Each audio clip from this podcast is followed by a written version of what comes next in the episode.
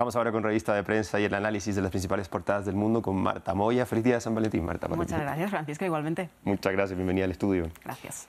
Y abrimos hoy revista de prensa con un explainer de Al Jazeera que se pregunta si Israel está cometiendo crímenes de guerra en la ciudad de Rafah, el último blanco de las tropas de Tel Aviv.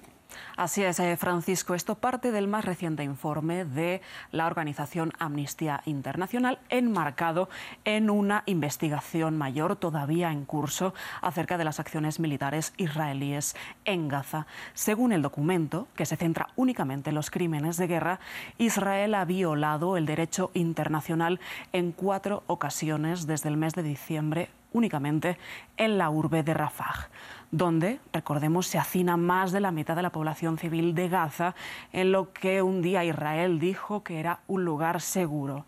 Este informe de Amnistía Internacional que recoge Al Jazeera está basado en fotografías, vídeos, eh, imágenes de satélite y entrevistas con supervivientes y rescatistas. Concretamente, Amnistía Internacional habla de cuatro ataques que dejaron 95 muertos, entre ellos 42 menores. En la lista hay incluso una recién nacida que ni siquiera pudo ser inscrita en el registro antes de que las fuerzas israelíes la mataran. La cronología de los ataques de crímenes de guerra que reporta Amnistía Internacional es la siguiente. 12 de diciembre, 25 muertos, 10 de ellos niños. 14 de diciembre, 30 personas asesinadas por Israel, 11 de ellos eh, niños. 19 de diciembre, 22 personas asesinadas, 11 de ellas niños. Y 9 de enero, 19 personas asesinadas, 10 de ellas niños. La directora de la investigación de Amnistía dice textualmente a Al Jazeera.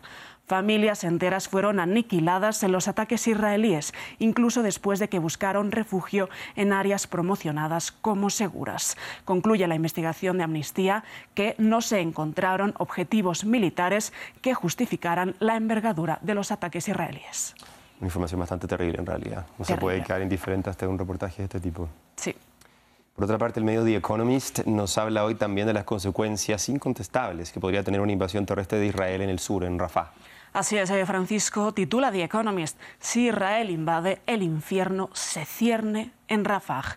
Nos habla este artículo de The Economist de la división interna que hay en Israel acerca de una ofensiva total terrestre en el sur de la franja de Gaza, mientras Netanyahu puede ver en esta operación un punto definitivo para la victoria israelí sobre Hamas y además un mensaje contundente para los israelíes y una mejora de su popularidad interna, los propios generales del ejército de Tel Aviv dicen que no es el momento de una invasión terrestre en Rafah, ya que no se puede garantizar la seguridad de más de un millón de civiles gazatíes, que es lo que pide, por ejemplo, Estados Unidos. Un dato interesante que me ha parecido eh, leyendo este artículo de The Economist y enmarcado en estas negociaciones de la tregua es el siguiente párrafo.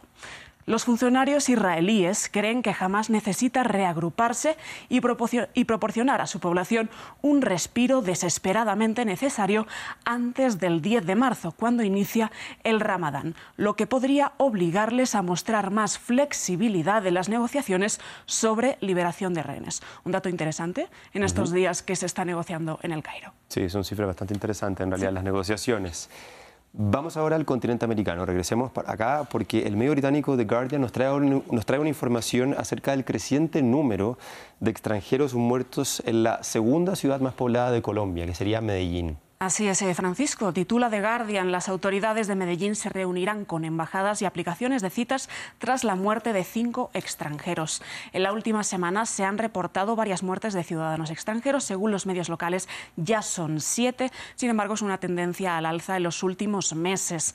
Algunos de los extranjeros, no todos, huelga decir, utilizaban aplicaciones de citas y fueron engañados, drogados, asaltados y después muertos. Aplicaciones como Tinder, nos dice The Guardian, son ampliamente utilizadas últimamente por bandas criminales. Entonces, estas bandas emplean a mujeres jóvenes, atractivas, las prostituyen y obligan a drogar a los eh, clientes, a los usuarios de esta aplicación de Tinder, para luego roba, eh, los drogan con escopolamina, por cierto, luego les roban eh, sus posesiones o incluso les vacían sus cuentas bancarias. ¿Qué pasa? Que el mal cálculo de la dosis de escopolamina a veces pues termina termina con consecuencias fatales.